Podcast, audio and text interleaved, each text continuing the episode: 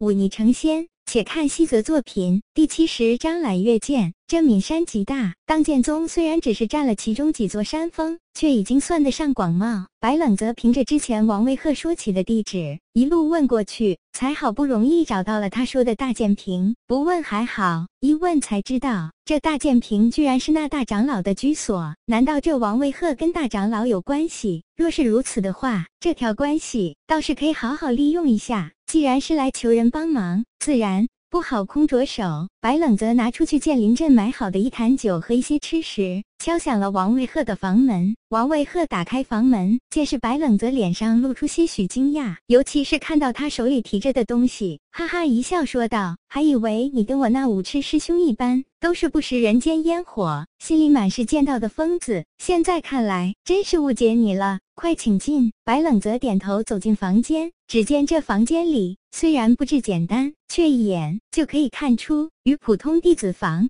间的不同。比如那张床，乃是用得上好花梨木打造，就连椅子都是精巧无比，透着几分奢华的味道。别看了，都是别人给的。我其实不喜欢这些东西。王维鹤也不客气，打开白冷泽拿来的酒，轻轻一闻，立刻晃晃脑袋，笑道：“镇子里李二嫂家的陈年花雕。”不错不错，白冷泽笑了笑，你这家伙也爱酒，倒是没看出来。爱酒谈不上，只是喜欢品酒罢了。王卫鹤拿来两个大碗，放在桌上倒满酒，笑着说道：“我父亲爱酒，我耳濡目染，也就偷偷喝了些。不过我酒量不好，品酒是为了跟那些公子哥套近乎。真要喝起来，我可不顶个。我却恰恰相反，我爱喝酒，而且不醉不欢。”王卫鹤哈哈大笑，不愧是能练好飒然剑术的人。别的不说，这艾灸倒是跟那武痴有的一拼。说起来，你俩还真是有缘。你张口一个武痴，闭口一个武痴。这位武痴到底是谁？是我大师兄，名字叫做韩秋潭，拿了上一届宗内论剑魁首，在这当剑宗中。弟子辈的当之无愧第一人，韩秋潭。白冷则默默记下这个名字，又问道：“这位韩师兄到了何种境界？他离开当剑宗时，不过刚刚达到武灵境罢了。不过这武痴师兄剑术实在厉害，当剑宗弟子中单论剑术，无人能出其右。这次游历外出一年。”归来的时候还不知要强成何种境界，人比人气死人呀！我们俩同年开始练剑，这家伙却总快我一步。不过我输的也不冤枉，毕竟人家的努力在那摆着，不是我这三天打鱼两天晒网的半吊子能比的。王师兄谦虚了，你已经很厉害了。我来的路上。问及你的名字，那些师兄弟们可都是面露尊敬的。尊敬个屁！王维鹤翻翻白眼，他们哪里是尊敬我，分明是尊敬我爷爷。罢了罢了，不说这些。王维鹤摆摆手，问道：“你今天来所为何事？”说到正事，白冷泽来了兴致，拱手道：“师弟想请王师兄再为我推荐一本剑谱。”这个好说。王维鹤喝了一小口酒，接着说道：“那剑阁四层中有一本剑谱，倒是颇为适合你，名字叫做《揽月剑三十六式》。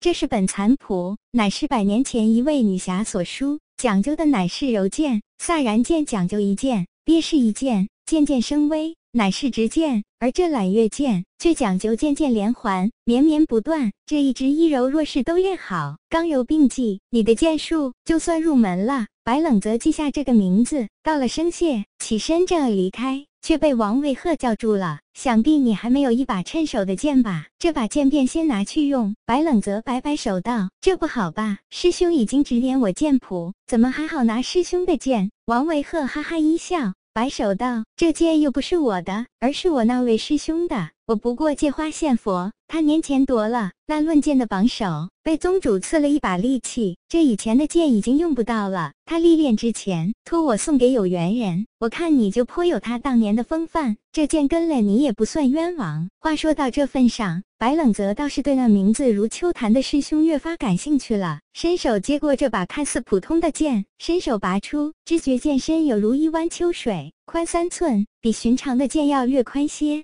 式样古朴，上刻“秋潭”二字。这剑乃是师兄自己打造，他说自己剑自己造，如此才能圆润如意。你拿了他的剑，可不要辱没了这剑的名声。白冷泽躬身称谢，转身离开。看到白冷泽离开，王维鹤这才松口气，哈哈一笑，自语道：“还好，还好。”总算是把这剑送出去了，不然师兄回来找不到对手，可就要找我麻烦了。白师弟，可不是师哥害你呀，这叫鞭策。白冷泽去那剑阁四层搜索一阵，果然找到了王卫鹤口中那本揽月剑三十六式。一如王卫鹤所说，这本剑谱确实是残缺的，剑谱上字迹娟秀，确实像是女子所书。白冷泽也没想那么多，将这剑谱从头到尾看了几遍，确保每一个字都清楚记下，这才返回自己的住处。回到住处后，他看着那把刻着“秋坦”二字的剑，越看越喜欢，只觉得这柄剑似乎早就在这里等候自己多年一样，居然有一种难言的亲近感。兔子，我怎么会觉得这把剑跟自己格外亲切？二白翻翻身，慵懒地挥了挥小爪，说道：“因为铸造这把剑的人跟你性格相似，而且他铸造这把剑的时候注入了自己的一缕剑意。你修习了跟他一般的剑术，自然会觉得亲切。”剑意，白冷则讶然道：“难道那韩秋潭也是剑术剑意同时修习？这有何难？”兔子翻翻白。